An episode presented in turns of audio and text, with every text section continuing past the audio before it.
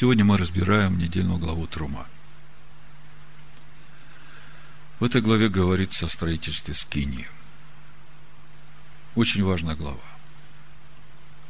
Не первый год мы читаем эту недельную главу, много проповедей уже по этой главе проповедано.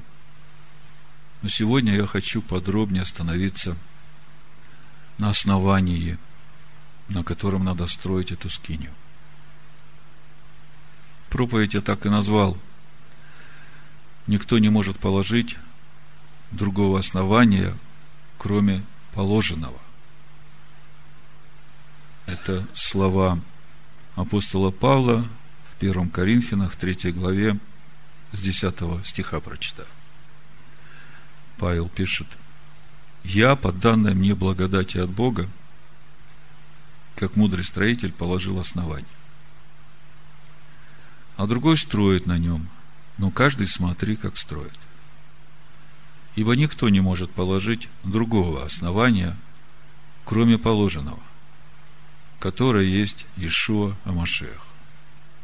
Строит ли кто на этом основании золота, серебра, драгоценных камней, дерева, сена, соломы? Каждого дела обнаружится.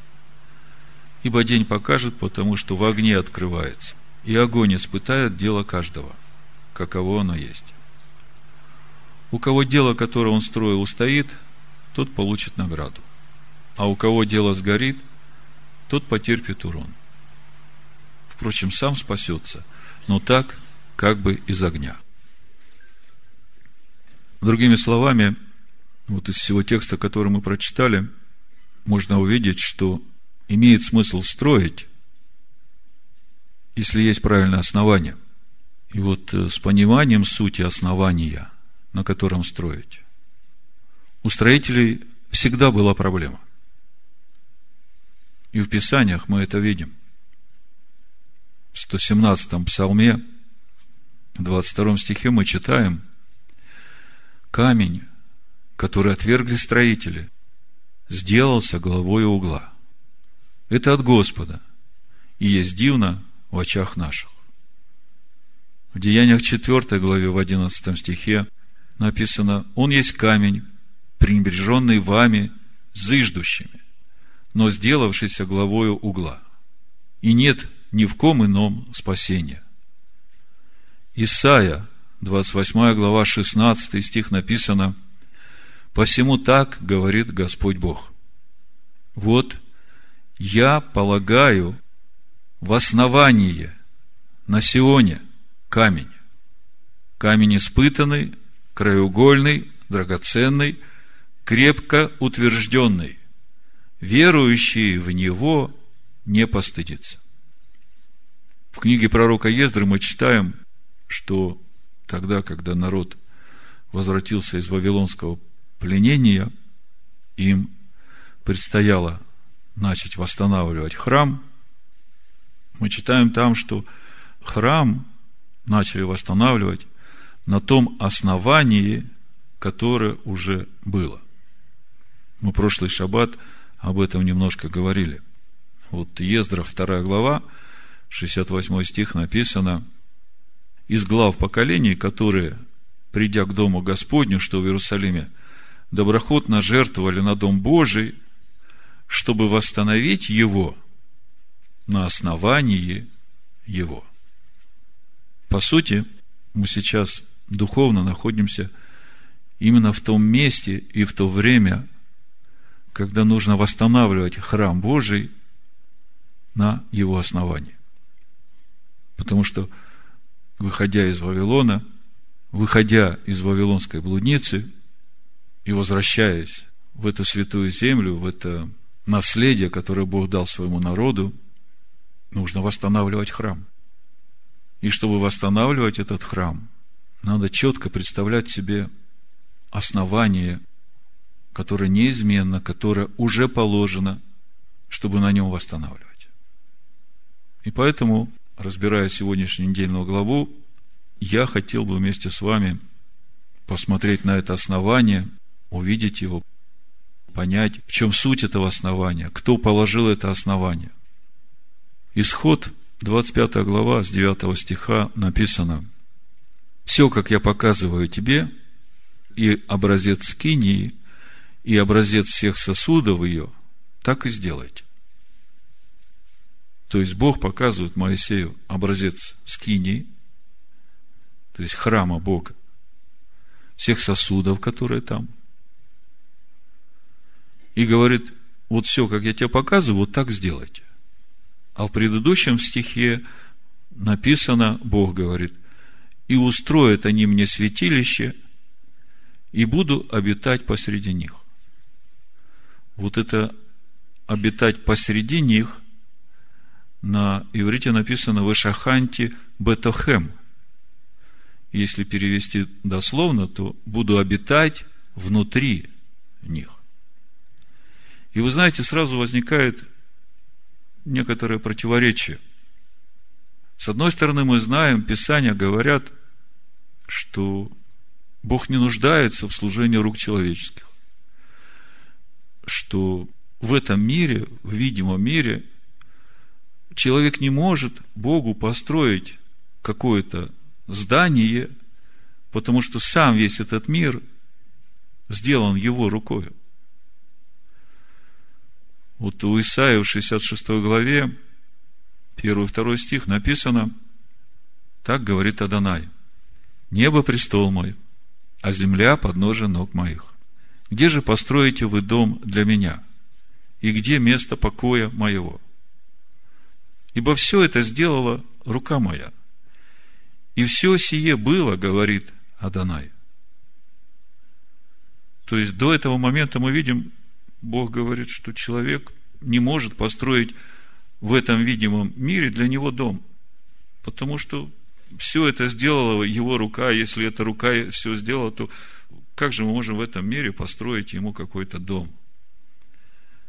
А дальше Бог говорит, а вот на кого я презрю. И мы понимаем, что это уже как-то связано со строительством дома для Бога. А вот на кого я презрю, на смиренного и сокрушенного духом, и на трепещущего перед словом моим. То же самое в Деяниях в 17 главе апостол Павел говорит в Афинах, когда выступает в Ариапаге.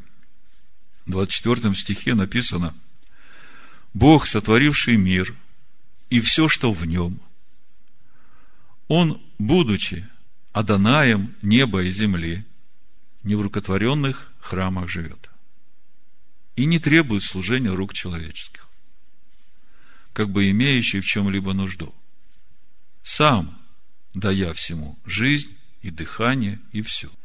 От одной крови он произвел весь род человеческий для обитания по всему лицу земли, назначив предопределенные времена и пределы их обитанию, чтобы они искали Бога не ощутят ли его и не найдут ли, хотя он и недалеко от каждого из нас. Ибо мы им живем и движемся и существуем, как и некоторые из ваших стихотворцев говорили, мы его и род его. То есть, в нашей недельной главе Бог говорит, постройте мне святилище, и я буду обитать среди них. И на первый взгляд становится непонятно. Бог хочет, чтобы мы ему построили какой-то дом, и мы видим в Писаниях, Бог не этого хочет.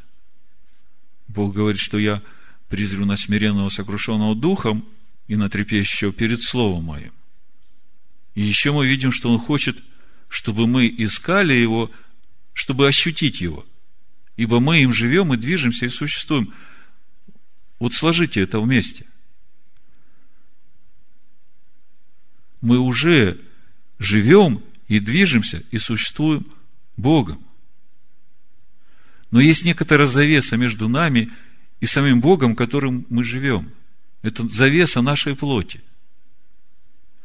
Но Бог хочет, чтобы мы смирились своим сердцем, своим духом перед Словом Его и начали искать Его, чтобы ощутить Его – И не надо далеко ходить. Не надо на небо забираться. Каждая клеточка в нас им живет и движется и существует. И тогда понятно, почему Бог говорит, они будут строить мне святилище, и я буду обитать в них. В Ашаханте Бетахем. То есть, в конечном итоге, Бог говорит о том, что мы что-то будем делать для Бога, а через это Бог будет обитать в нас. Ну, конечно, читая вот нашу недельную главу, сразу первый вопрос, который у каждого человека, наверное, возникает, а что же конкретно Бог показал там Моисею на горе? Потому что говорит, по образу, как я тебе показываю, все сделайте. Что Бог показал Моисею? Если прочитать 24 стих в послании евреям, 9 главе, то сразу как бы целая картина раскрывается. Написано, ибо Машех вошел не в рукотворенное святилище, по образу истинного устроенное, но в самое небо, чтобы предстать ныне за нас при лицо Божие. Машех вошел не в рукотворенное святилище, по образу истинного, но в самое небо, чтобы предстать за нас перед Богом. Вот здесь будет очень интересно. Не пропустите. В послании к Коринфянам 3 главе в 16 стихе написано, разве не знаете, что вы храм Божий, и Дух Божий живет в вас? А только что мы читали, что Бог недалеко от нас, и Он хочет, чтобы мы искали, чтобы мы ощутили Его, ибо мы им живем и движемся и существуем. Вы чувствуете, как близко это небо к нам? Раньше, когда я только начинал читать Писание, я думал, небо – это где-то там, за звездами, там дальше. Где-то там Бог скрыт. А теперь я понимаю, что Бог настолько близко к нам. Каждая клеточка в нас живет Богом. Если все это сложить вместе и возвратиться к тому вопросу, что же Бог показал Моисею на горе, то можно прийти к выводу, что Бог показал Моисею это внутреннее духовное устройство человека. Человека, в котором небесная составляющая и земная составляющая гармонично соединены в Машеях и Ишуа в их служении Богу. И вот наша недельная глава раскрывает нам, как выглядит этот внутренний духовный мир человека, в котором соединено это небесное и земное. Вы же прекрасно знаете, что человек имеет двойственную природу. Он имеет земную составляющую и небесную составляющую. И Бог сотворил человека именно для того, чтобы именно через человека обитать в этом мире. И для этого человек должен вот соединить в себе эти две составляющие. Гармонично соединить служение Богу. Поэтому, когда мы смотрим на скинию, мы видим, что есть э, жертвенник, умывальник, которые стоят вне скини, при видимом свете. И это то, что относится к нам, как часть служения, которая относится к внешнему человеку. А когда входим уже в скинию, мы видим завеса, которая в скинию на пяти столбах. И когда мы говорим о пяти столбах, мы говорим об имени Всевышнего Элогим, которое подразумевает аспект Божьего суда. Поэтому туда ничто нечисто войти не может. Поэтому стоит жертвенник всесожжения, на котором мы приносим жертву все свои душевные, животные начатки сил – а потом, глядя в этот умывальник, который из зеркал сделан медных, в который налита живая вода, мы смотрим в этот умывальник на себя, видим, что у нас неправильно, омываемся этой чистой водой, для того, чтобы поправить себе все, что неправильно. И вот тогда мы можем спокойно уже проходить через эти врата суда Божьего, чтобы войти в Его присутствие. И вот когда мы входим туда внутрь, там уже нет дневного света. Это уже внутреннее. Это уже небесное. И это небесное, оно состоит как бы из двух отделов. Есть та часть, в которой каждодневно происходит служение, а есть святое святых, куда Машех зашел, предтечью за нас. Я хочу, чтобы вы не заблуждались. Не мы туда вошли, Машех туда вошел, и он стоит в присутствии Бога. Написано, мы только что читали. Машех вошел в самое небо, чтобы предстать за нас пред Богом. А мы находимся в нем. И поэтому мы через него можем во всякое время приходить к Богу. То есть, мы все знаем, что мы храм Бога. И если мы это знаем, то нам нужно хорошо представлять себе, а какой он, этот храм. А что и как там работает. Я как-то говорил, что с тех пор, как пришло ко мне понимание, откровение того, что вот все, что мы читаем об устройстве скини, о том, как священники служили в скине, это все в Торе. Это же для нас настольная книга – того, как мы должны служить в своем храме, в этой скинии Бога, Богу живому, потому что Он сделал нас священниками. Раньше я думал, как это так Он нас сделал священниками? Храма нет в Иерусалиме. Да и вообще, я же не еврей, я не принадлежу к колену левитов. Как я могу вообще служить Богу? А читаю в книге Откровения, Ишуа говорит, Он сделал нас – царями и священниками Богу. И я понимаю, что это ко мне лично относится, это к каждому из вас относится. Да, здорово, что он сделал меня священником. Так если он меня сделал священником, я же должен тогда исполнять это служение священника. И тогда возникает вопрос, а как?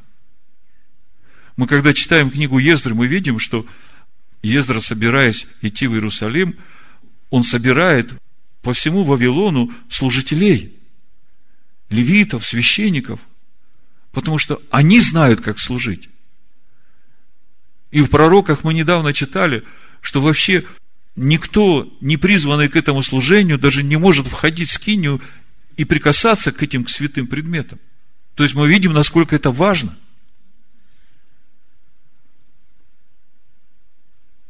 И тут я узнаю, что я священник. Так как же мне тогда служить Богу в этой истинной скинии, которая во мне? Единственное место, где я могу об этом узнать, это Тора.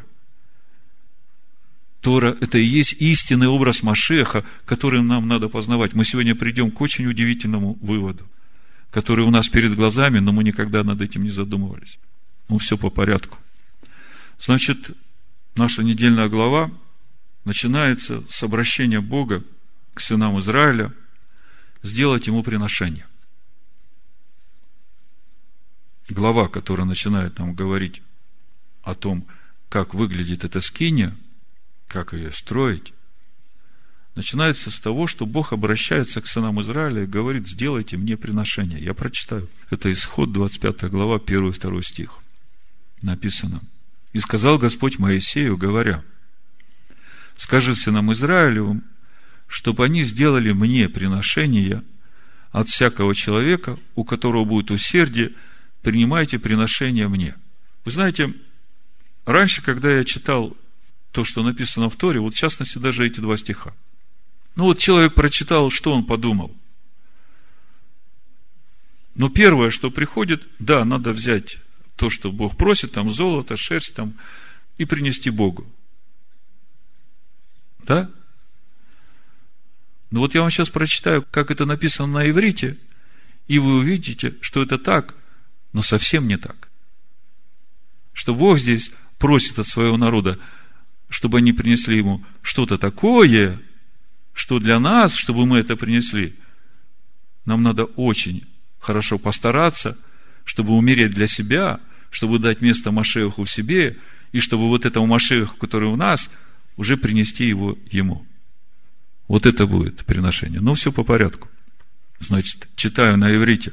Может быть, вам будет сложно, я просто буду повторять, но чтобы вы вкусили, как это есть. Ну, второй стих буду читать. Скажи сынам Израилевым, чтобы они сделали мне приношение.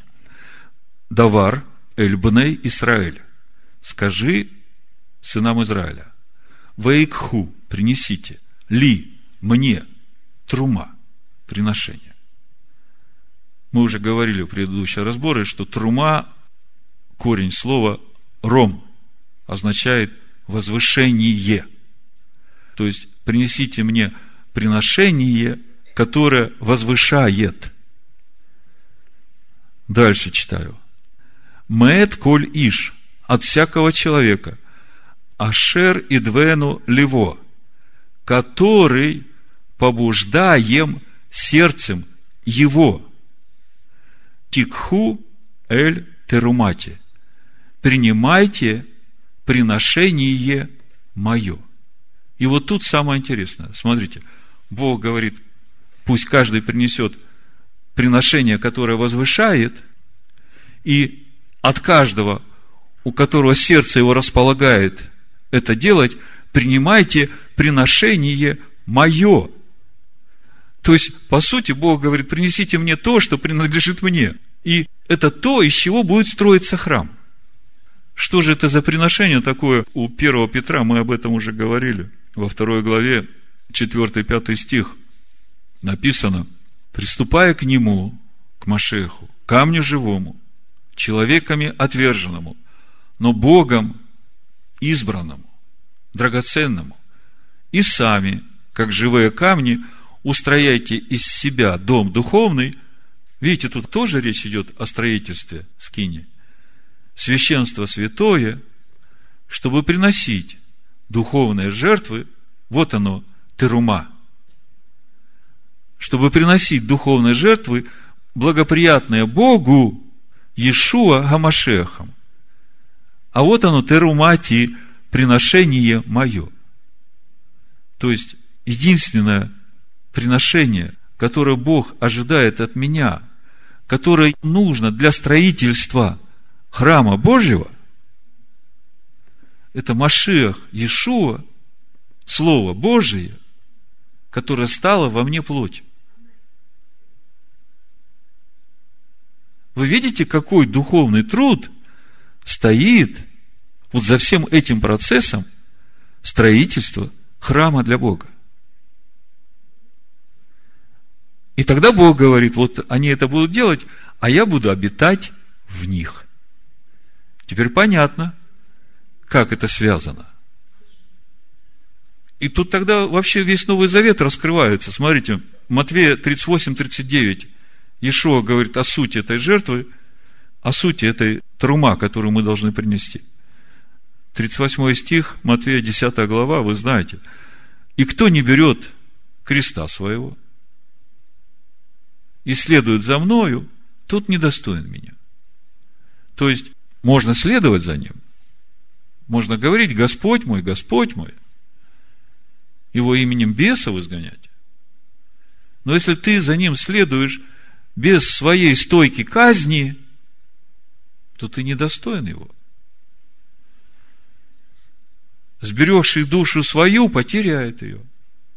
А потерявший душу свою ради меня, сбережет ее. Вот оно здесь, это терумати, приношение мое. Вот оно как приходит, когда я теряю свою душу ради него. И вот это центральное место вот в этом процессе строительства скини. Ой, как непросто терять свою душу ради Него. И это процесс, когда мы каждое слово, которое читаем, которое выписываем в своих тетрадочках, готовя эту субботнюю халу для Господа, каждому слову мы должны дать место в своем сердце, и дав этому слову в себе место, уже больше не возвращаться к себе старому. Легко сказать.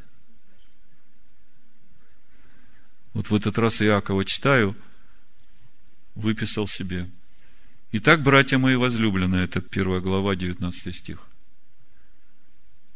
Всякий человек да будет скор на слышание, медлен на слова и медлен на гнев. Я как-то раньше читал вот это медленно слова, я как-то это не видел. Медленно гнев я понимал. А тут я читаю и вижу, будь скор на слышание, медлен на слова, то есть не торопись отвечать. Дай место Богу. Если ты не откроешь свой рот, когда душа твоя распирать тебя будет, так что все по швам трещать будет, тогда и гневу уже не дашь места. Понимаете, открываешь рот, язык воспаляется от гиены, потому что душа твоя распирать тебя будет. Вот промолчишь, утишишься там в душе своей. А как ее утишить? Единственное, что может обуздать мою душу, это вот это слово. Всякий человек, да будет скор, на слышание, медленно слова и медленно гнев. Ну вот, это к тому, как приносить благоприятную Богу жертву, терумати, приношение Его. О стойке казни мы уже много раз говорили. В Галатах 2 главе апостол Павел говорит, законом, то есть Торой, я умер для Торы, потому что законом познается грех. И для того, чтобы мне взять эту стойку казни, мне нужно понимание того, что Бог называет грехом. Мне же надо понимать, что Бог называет грехом. И вот познавая Тору, отслеживать в себе то, что Богу не угодно, и вот это прибивать на стойку казни. Вот так вот законом я умираю для закона. То есть, когда я умираю на этой стойке казни, закон меня уже не судит, потому что этого во мне нет. А дальше написано, чтобы жить для Бога. Я сораспялся Машеху. И уже не я живу, но живет во мне Машех. Вот она, теруматия. Вот то, что нужно Богу, чтобы я принес для строительства Его храма. Об этом мы уже много говорили, в дисках у вас это есть. Сегодня я хочу, как я уже вначале говорил, больше остановиться на основании, на котором нужно строить, потому что как бы процесс самого строительства мы уже начинаем понимать. И, в общем-то, то, о чем я сегодня буду говорить, оно больше даже нужно будет не вам, а тем, которые только становятся на этот путь, потому что с основанием, как я сказал в начале, с пониманием основания – у народа Божьего большая проблема. Мы в Писаниях видим, что строители постоянно отвергают краеугольный камень. Почему все время, говоря об основании, все упирается в краеугольный камень? Вот на Востоке, когда строят дом, начинают строить дом. Ну, как и везде, начинают строить с фундамента, да? Но как строят фундамент на Востоке? Строят из камней, больших камней – и вот когда набирают эти камни для основания дома, то из этих камней берут самый большой камень, самый большой, и кладут его в один из углов фундамента. И потом уже по этому камню, по его высоте, по его широте начинают выкладывать весь периметр здания. Другими словами, вот этот краеугольный камень определяет и ширину фундамента, и высоту его, и ни один камешек из этого фундамента уже не выходит за пределы краеугольного камня. Сейчас мы, когда будем читать Писание, мы увидим, как это все взаимосвязано. Ну, забегая вперед, скажу, мы знаем, что Машех – это Сын Бога, это Слово Бога, это и есть краеугольный камень. И мы знаем, что это слово Бог говорил сначала через пророков, в последние дни говорил в Сыне, как мы читаем в послании Евреям 1 главе. И вот все, что Бог говорил через пророков, через апостолов в Новом Завете, по сути, это и есть вот это основание, которое все в Машехе. Ну, давайте по порядку. Значит, возвращаемся к Коринфянам, первому посланию, третьей главе, там, где Павел говорит о строительстве храма для Бога. Я, по данной мне от Бога благодати, как мудрый строитель, положил основание. Ну, вы, конечно, понимаете, что не Павел положил основание. что это основание уже было положено. Почему апостол Павел так говорит, чуть позже расскажу, прочитаю дальше. А другой строит на нем, но каждый смотри, как строит. Ибо никто не может положить другого основания, кроме положенного, которое есть Ишуа Машех. Строит ли кто на этом основании из золота, серебра, драгоценных камней, дерева, сена, соломы, каждого дела обнаружится. Ибо день покажет, потому что в огне открывается. И огонь испытает дело каждого, каково оно есть. У кого дело, которое он строил, устоит, тот получит награду. У кого дело сгорит, тот потерпит урон. Впрочем, сам спасется так, как бы из огня. Мы только что говорили о том, как строить, о том, какое приношение ожидает Бог от нас. И можно строить из золота, из драгоценных камней, из серебра. Это, конечно, самое хорошее. Но Павел говорит, что даже если кто будет из соломы строить, спасется, ну как бы из огня. И все только потому, что строил на правильном основании.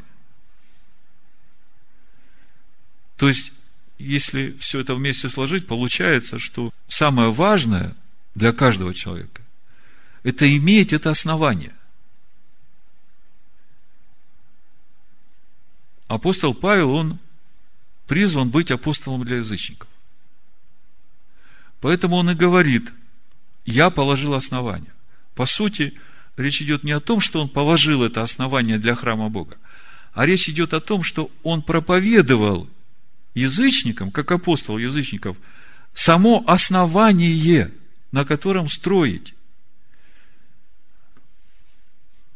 Посмотрим само призвание апостола Павла, и о чем он проповедовал сразу несколько слов. Вот смотрите, Деяние, 26 глава. Апостол Павел рассказывает, как его Иешуа Машех призывает на служение. Вот смотрите, что написано. Я просто хочу сейчас показать в Писаниях Нового Завета, что же на самом деле проповедовал апостол Павел уверовавшим из язычников. Потому что мы видим, что Павел говорит, я положил основание. То есть, значит, он что-то проповедовал для язычников, что должно было стать для них основанием, на котором они должны были строить. Давайте посмотрим несколько мест Писания. Деяние 26 глава, с 14 стиха буду читать, чтобы ну, всю картину представлять, потому что это начало, с чего началось служение апостола Павла – а поскольку до сегодняшнего дня большая часть читающих Новый Завет неправильно истолковывает апостола Павла, отсюда и проблема с основанием. Так вот, чтобы увидеть, что же проповедовал Павел. С 14 стиха читаю. «Все мы упали на землю, и я услышал голос, говоривший мне на еврейском языке. Савл, Савл, что ты гонишь меня? Трудно тебе идти против рожна. Я сказал, кто ты, господин? Он сказал, я Иешуа, которого ты гонишь. Но встань и стань на ноги твои. Ибо я для того и явился тебе, чтобы поставить тебя служителем и свидетелем того, что ты видел, и что я открою тебе, избавляя тебя от народа иудейского и от язычников, которым я теперь посылаю тебя – открыть глаза им, чтобы они обратились от тьмы к свету и от власти сатаны к Богу, и веру в меня получили прощение грехов и жребий со священными. Но с прощением грехов все понятно. По сути, все так и воспринимают проповедь апостола Павла о том, что Павел проповедовал Христа распятого.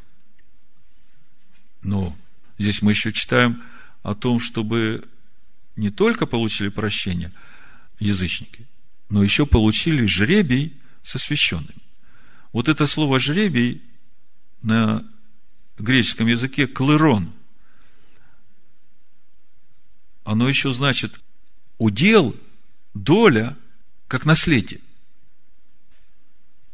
В Римлянах 15 главе, в 27 стихе, апостол Павел говорит –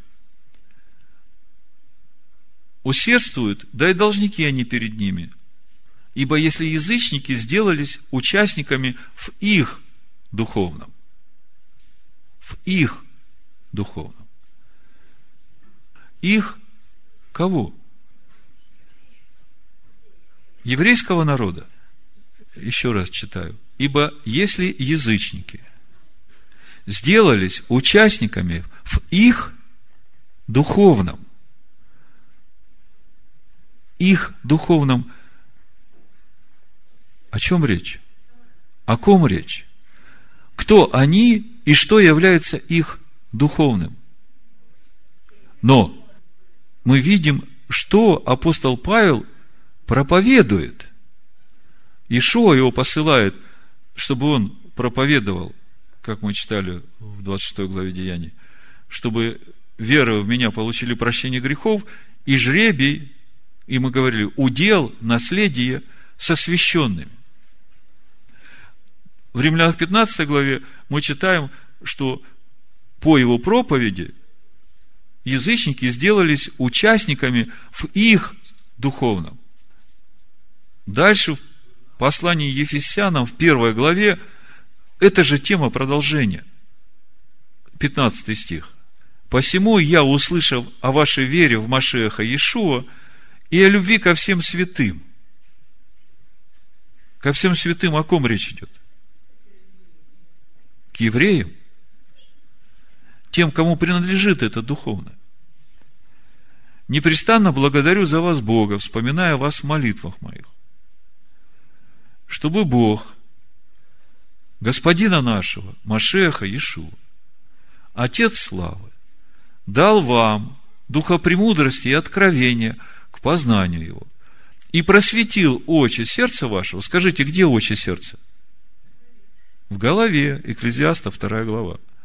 Дабы вы познали, в чем состоит надежда призвания Его – и какое богатство славного наследия его для святых. Скажите, когда Павел говорит, чтобы уверовавшие из язычников познали это богатство славного наследия его, которое у святых, о чем речь идет? Амен. Речь идет о Торе Моисея, потому что, когда еврей слышит наследие, которое Бог дал, у него сразу звучит Мараша – Мараша – это наследие от Бога, которое еврей не имеет права ни продать, ни отказаться от него.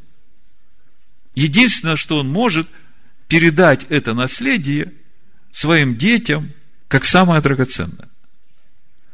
Вот в книге Второзакония, 33 глава, пятая книга Моисея, Дворим, 3-4 стих об этом наследии написано – об этом духовном их наследии, что мы читали в Римлянах, о наследии святых, что мы читали в Ефесянах, написано, истинно он любит народ свой, все святые его в руке твоей, и они припали к стопам твоим, чтобы внимать словам твоим. Тору дал нам Моисей, наследие, Мараша, обществу Иакова. Вот оно, это духовное наследие. Вот куда посылает Иешуа, апостола Павла, ввести язычников, чтобы получить наследие, удел со священными. Так что же это за основание? Мы понимаем, что не апостол Павел положил это основание, апостол Павел проповедовал язычникам это основание. Но что из себя представляет это основание, давайте попробуем об этом поговорить. Самое краткое описание авторства этого основания в послании евреям 11 главе 9-10 стих. Написано, «Верою обитал он на земле обетованной, как на чужой, речь идет об Аврааме, и жил в шатрах с Ицхаком и Яковом, сонаследниками того же обетования. Ибо он, Авраам, вместе с Исхаком и Яковом, ожидал города, имеющего основание,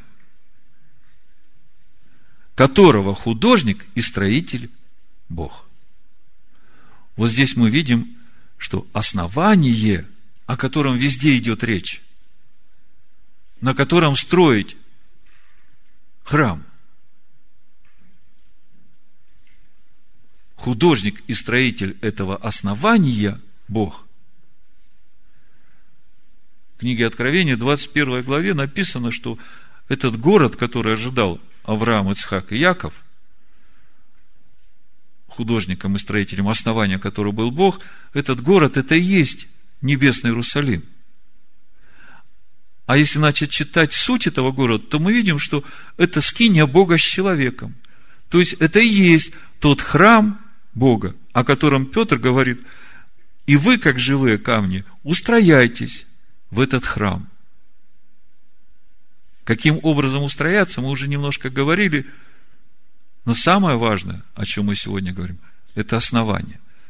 До этого момента мы видим, что автор этого основания – Бог. Поэтому Павел говорит, что никто не может положить другого основания, кроме того, которое положил Бог. И это основание никто изменить не может. Могут изменить. То, о чем мы вначале сегодня говорили, когда спустя 300 лет император Константин собирает, значит, своих священников и говорит, нам надо положить основание Церкви Христовой.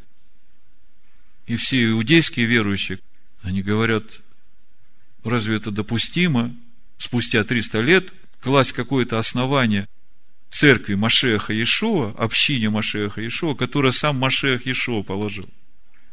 И тем не менее, было положено это основание, которое называется сейчас основанием отцов церкви, в котором нет Торы Моисея. Вы все это знаете, я не буду сейчас на этом долго останавливаться, просто хочу подчеркнуть, что можно даже из золота строить. Но если нет основания, того основания, которое Бог положил, то все это строительство напрасно. Книге Откровения, в 21 главе мы читаем второй стих. «Я, Иоанн, увидел святой город Иерусалим, новый, сходящий от Бога с неба, приготовленный как невеста, мы видим, что этот город, он также и невеста Агнца, украшенный для мужа своего. И услышал я громкий голос неба говорящий, «Се Бога с человеками». Вот он, нерукотворный храм. Скиния Бога с человеками. И это суть небесный град Иерусалим. Итак, скиния Бога с человеком – это и есть храм Бога. И этот храм строится на основании, которое положил Бог. Именно это основание апостол Павел проповедовал уверовавшим из язычников. Послании Ефесянам во второй главе 19 и 22 стих апостол Павел ну, конкретно описывает суть этого основания. Итак, вы уже не чужие, и не пришельцы, но сограждане святым и свои Богу, быв утверждены на основании, слушайте, апостолов и пророков, имея самого Ишуа Машеха краеугольным камнем, на котором все здание, слагаясь стройно, возрастает святый храм в Господе, на котором и вы устрояетесь в жилище Божие Духом. Вот Павел говорит, что вот этот храм в Господе, он строится на основании апостолов и пророков. Ну, с апостолами понятно. А пророки это кто? Ну, это весь Танах, начиная от Моисея и заканчивая Захарией. Амен? Тогда что получается? Основание, у которого краеугольный камень является Машех Иешуа, и мы уже говорили, что это значит. Он из себя представляет учение апостолов, Тору Моисея и всех пророков.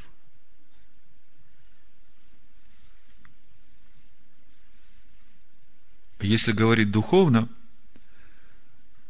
что это значит, вот у Исаия в 8 главе 19-20 стих написано. «И когда скажут вам, обратитесь к вызывателям умерших, и к чародеям, и к шептунам, и к чревовещателям, тогда отвечайте, не должен ли народ обращаться к своему Богу? Спрашивают ли мертвых о живых? И вот 20 стих. Обращайтесь к Торе.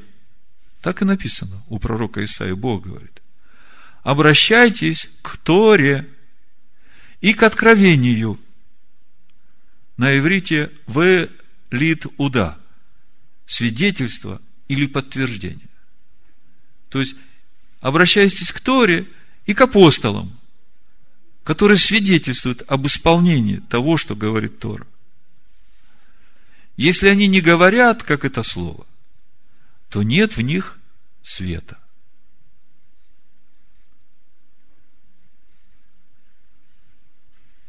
Если они не говорят, как Тора и апостолы, то нет в них света.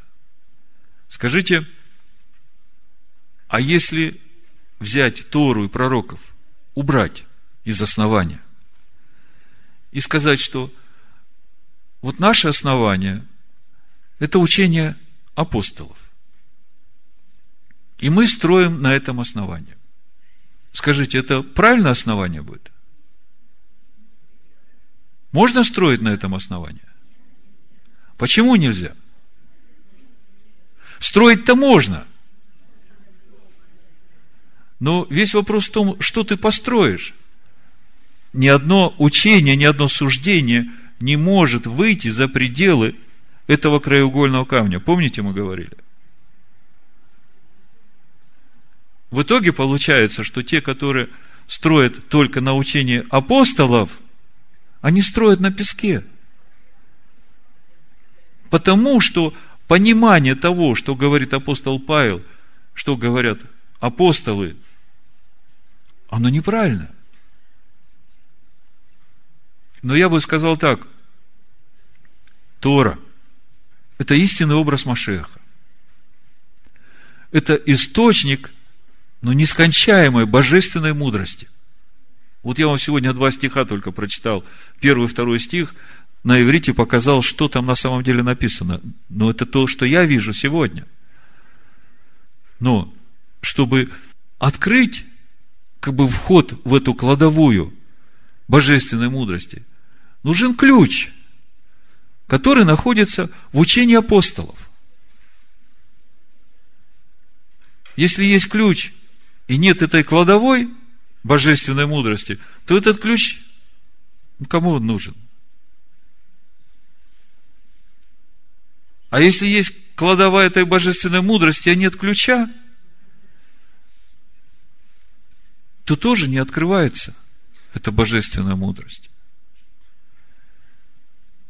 Поэтому апостол Павел говорит, что этот храм Божий, он устрояется на основании апостолов и пророков. И когда мы читаем, никто не может положить другого основания, кроме положенного, которое есть Ишуа Машех, то из всего, о чем мы говорили выше, становится понятно, что речь идет о Слове Бога – о Торе, пророках и Писаниях Нового Завета. И это то основание, которое почему-то строители постоянно отвергают. Ишуа в Матвея 7 главе, вы знаете это место, смотрите, как он говорит с 21 стиха. Это там, где он говорит о том, что те, которые слушают слова его и не исполняют их, уподобятся человеку безрассудному, который построил дом свой на песке. Так вот, с 21 стиха, если читать весь этот контекст, то можно увидеть, что значит строить на этом основании, которое положено, художник и строитель которого Бог. И никто не может изменить этого основания. Мы в 24 главе книги Исход, помните, читали?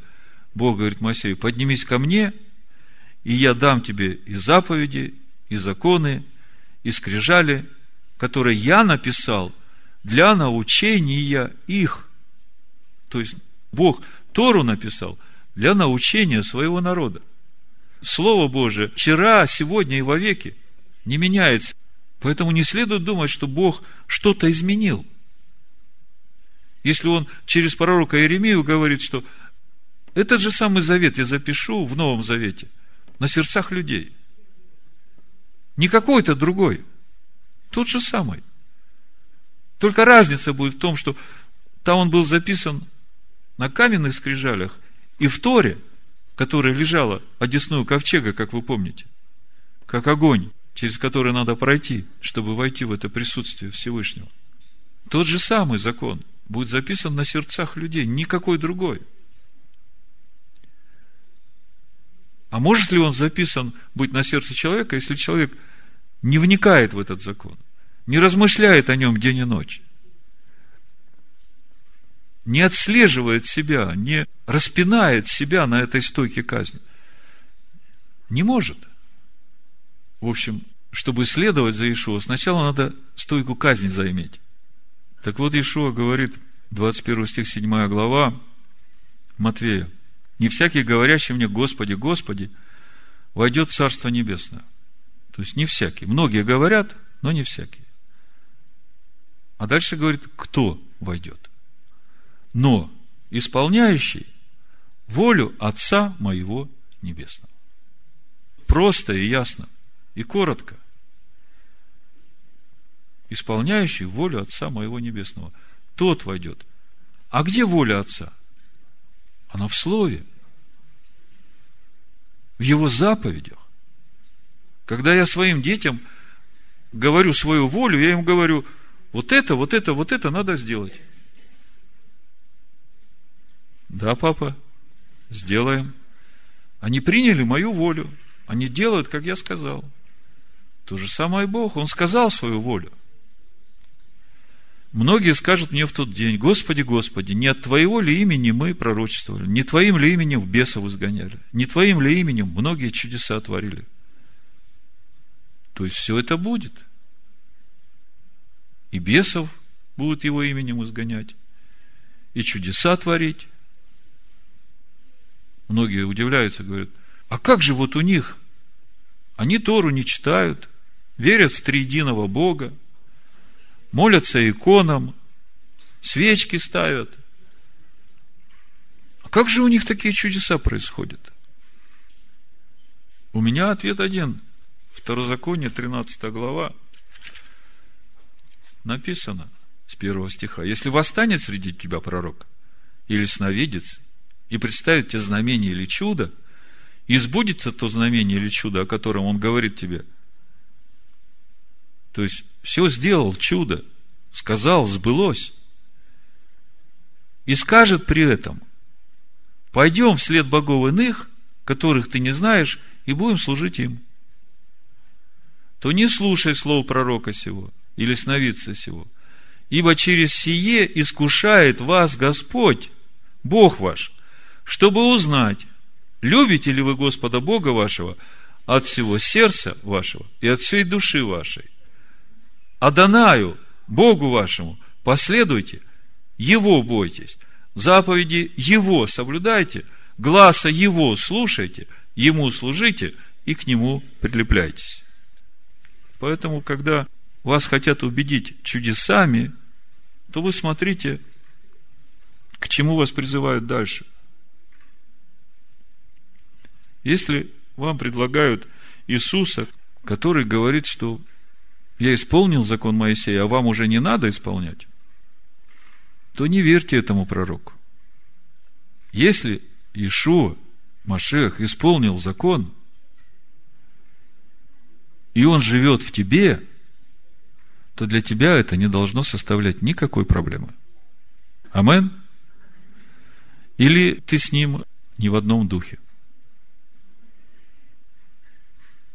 Значит, возвращаемся к основанию – которое уже положено. Павел говорит, никто не может положить другого основания. И когда я думаю об этом основании, которое уже положено, у меня в духе приходит эта история о этом богатом юноше, Помните, мы недавно читали. Матвея 19 глава, 16 стих. И вот некто, подойдя, сказал ему, «Учитель благий, что сделать мне доброго, чтобы иметь жизнь вечную?» Он же сказал ему, что ты называешь меня благим? Никто не благ, как только один Бог.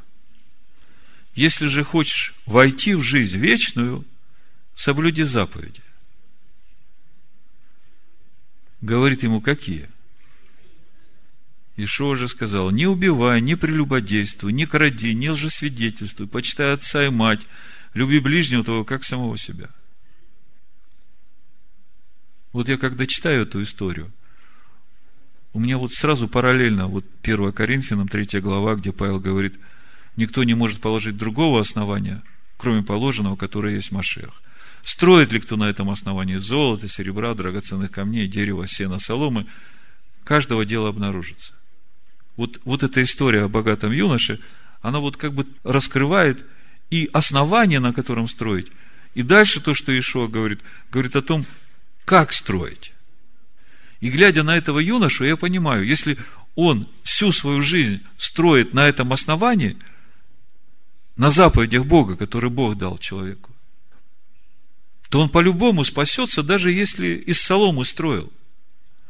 Но Ишуа ему говорит, если хочешь быть совершенным, то есть если хочешь строить из золота, то давай, бери свою стойку казни и следуй за мной – как бы раскрывается вот то, о чем Павел говорит, что самое важное – это основание, на котором надо строить. Хорошо строить из золота, из серебра. Но даже если строишь из соломы, то спасешься, ну, как бы из огня. Вы согласны со мной? То есть, вот юноша спрашивает, что мне делать, чтобы войти в жизнь вечную?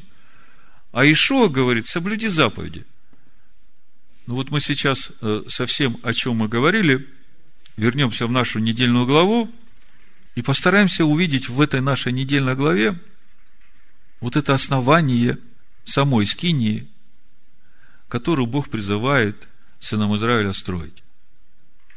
То есть нам надо сейчас в этой скинии увидеть это основание. Вы все читали недельную главу, представляете, да, о чем там речь идет. Так вот, контексте всего, что я вам говорил, смотрите, скиния, которую Бог повелевает сынам Израиля построить, она вся состоит из тех приношений терума, терумати, которые принесут сыны Израиля. Но в этой скинии есть еще что-то, что дает Бог – то есть вся скиния, она строится из того, что принесут сыны Израиля, но центральным местом этой скинии является то, что дает Бог. Вот смотрите, 25 глава книги Шмот, Исход, с 16 стиха буду читать. «И положив ковчег откровение, которое я дам тебе». То есть, все приносят сыны Израиля, но есть откровение, которое надо положить в ковчег, и это откровение – это то, что Бог дает. И мы ведь говорим сейчас о духовном строительстве. Мы говорим об основании, на котором надо строить. И мы увидели, что это основание принадлежит Богу.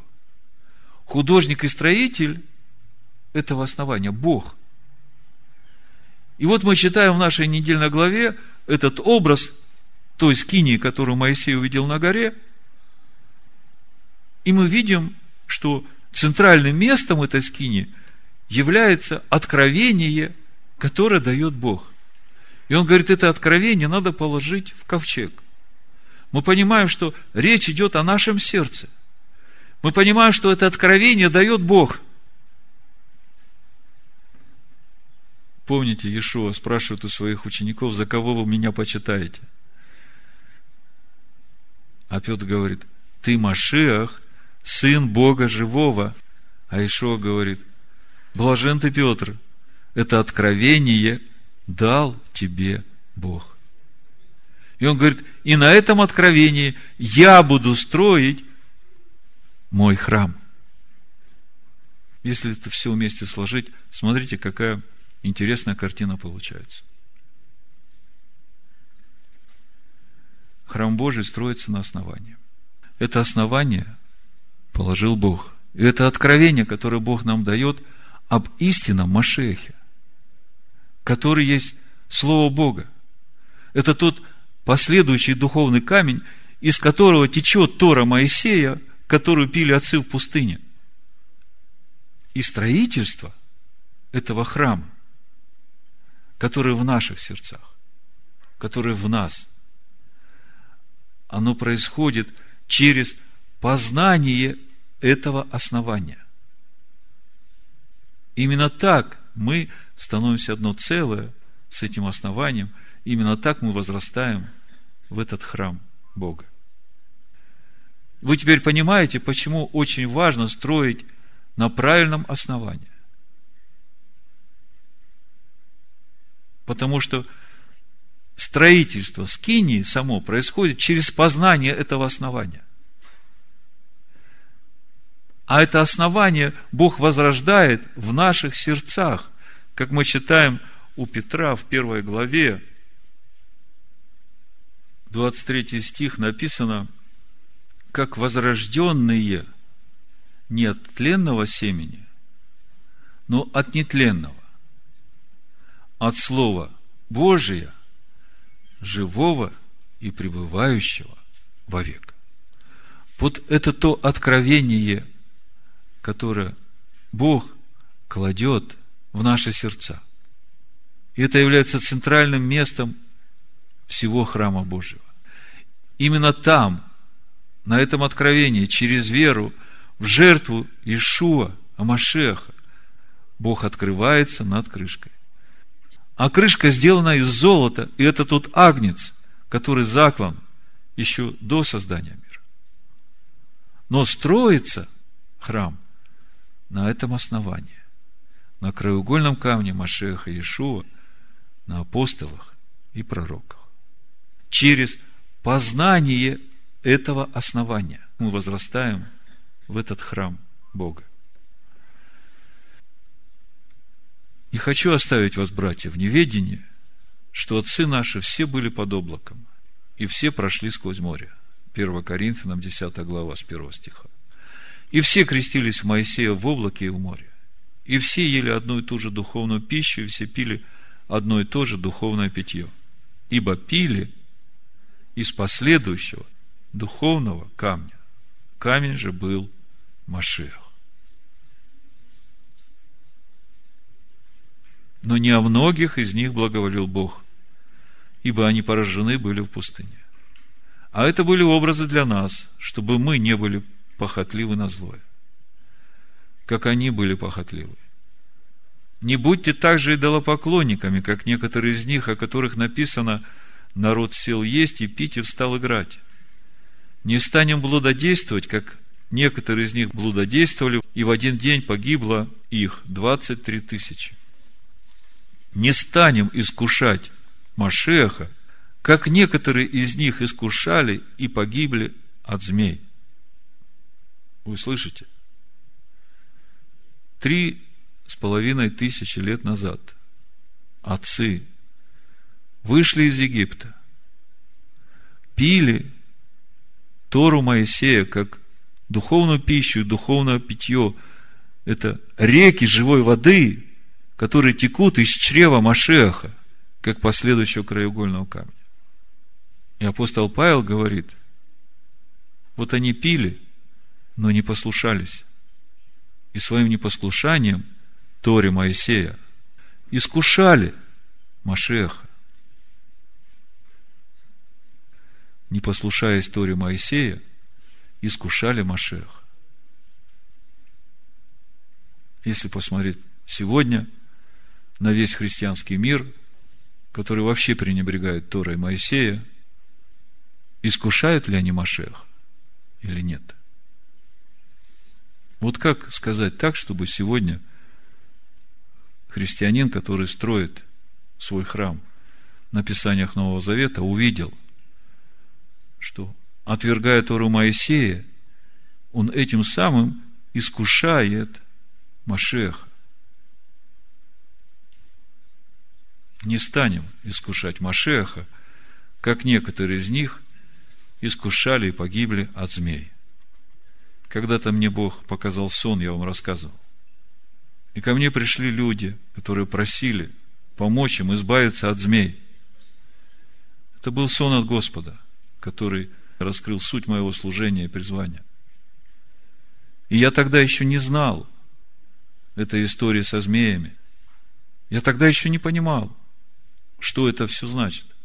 Сейчас я понимаю, что его народ гибнет от того, что отвергает Тору Моисея, от того, что искушает Машеха. Потому что змеи приходят именно оттуда. Не ропщите, как некоторые из них роптали и погибли от истребителя. Все это происходило с ними как образы, а описано в наставлении нам, достигшим последних веков. Это все для нас. Ничего не изменилось. В Боге нет ни тени перемен. Посему, кто думает, что он стоит, берегись, чтобы не упасть. Вас постигло искушение не иное, как человеческое. И верен Бог, который не попустит вам быть искушаемыми сверх сил. Но при искушении даст и облегчение, так чтобы вы могли перенести.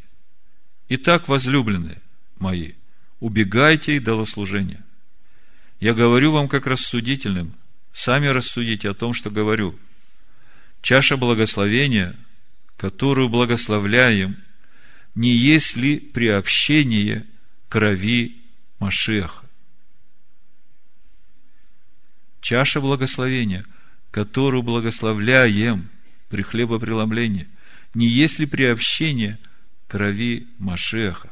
Скажите мне, что является кровью Машеха, которого три с половиной тысячи лет назад искушали отцы в пустыне – Дух Божий. Амен. Поэтому, когда мы делаем хлебопреломление и благословляем чашу Господню, то мы пьем не кровь Иисуса, который пролил кровь во искупление наших грехов, а мы пьем Дух Божий, чтобы приобщиться к Его телу. Хлеб, который преломляем, не есть ли приобщение тела Христова? Скажите, что есть тело Машеха? Что есть хлеб, который мы преломляем? Слово Бога. Амен. Слово, которое сходит с неба. Поэтому, когда мы преломляем хлеб, мы не рвем тело Иисуса, который висит на стойке казни. Мы преломляем Слово Божие. Преломляем, чтобы вникать в Него. Преломляем вместе с Ним, чтобы понимать Его – мы вкушаем это слово, чтобы соединяться с ним, потому что то, что мы едим, то мы и есть. Один хлеб – это Слово Божие. Это есть то основание в храме, которое Бог положил. И мы многие одно тело. Ибо все причащаемся от одного хлеба. Если мы все причащаемся от одного хлеба, то мы действительно один хлеб – мы действительно одно тело. Иоанна 6 глава, 54 стих, Ишо говорит, ядущий мою плоть и пьющий мою кровь имеет жизнь вечную, и я воскрешу его в последний день. Ибо плоть моя истина есть пища, и кровь моя истина есть питье ядущий мою плоть и пьющий мою кровь пребывает во мне, и я в нем. О чем он говорит? О слове, которое сходит с небес. Дальше он говорит, как послал меня живой Отец, и я живу Отцом. Он здесь ответ дает. Всякое тело живет кровью. Кровь вытекает из тела, жизнь уходит. Человек перестает жить. Но Машиах живет Отцом. Скажите мне, какая в нем кровь была, когда он воскрес и предстал пред своими учениками? Дух Божий. Вот она та кровь, которую пить надо. И вот оно слово, плоть его, которую вкушать надо. В 63 стихе он говорит, дух животворит. Плоть не пользует немало. Слова, которые говорю я вам, их суть – дух и жизнь. Ядущий мою плоть и пьющий мою кровь имеет жизнь вечную. Вот так строится храм Божий. И имеет смысл строить, если есть правильное основание. Посему так говорит Господь Бог. Вот я полагаю в основание на Сионе камень. Камень испытанный, краеугольный, драгоценный, крепко утвержденный. Верующий в него не постыдится. Амен. Амен. Амен. Амен. Амен. Амен. Амен. Амен.